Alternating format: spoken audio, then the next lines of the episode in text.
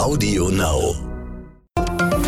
Bertelsmann Podcast. Group result in the first half year of 2020 is virtually stable despite Corona. In the first half of 2020, Bertelsmann benefited from its broad business portfolio and the high proportion of digital business. Sales fell to a single digit percentage range to 7.8 billion euro. Operating EBITDA was over 1 billion euro. Overall, Bertelsmann recorded a group result of 488 million euro, which is almost on par with the previous year. Also, in the first half of the current year, Bertelsmann made progress in its four strategic priorities, namely to position the group faster growing, more digital, more international, and more diversified. A pleasing example is the complete takeover of the world's largest book publishing group, Penguin Random House.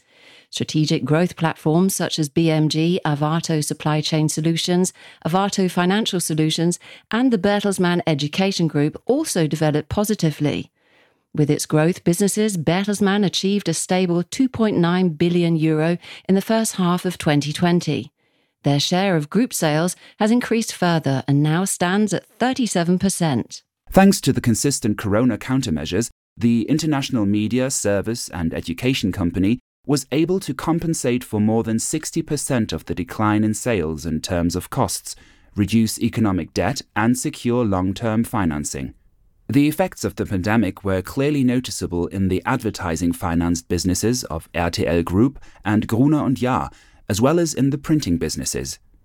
In contrast, the book publishers, the music business, the Arvato service businesses, and the education business remained strong. Arvato was even able to increase its operating result. At BMG and the Bertelsmann Education Group, it remained stable at the previous year's level. Bertelsmann considers itself well equipped for the future. According to CEO Thomas Rabe, in addition to active corona countermeasures with continued investments in the growth businesses, important prerequisites have been created for Bertelsmann's long term success. Furthermore, looking ahead to the second half of 2020, a gradual recovery of the advertising markets is expected. That was the Bertelsmann podcast. Further information can be found under bertelsmann.de. And you can follow us on Twitter, Facebook, and Instagram. Audio Now.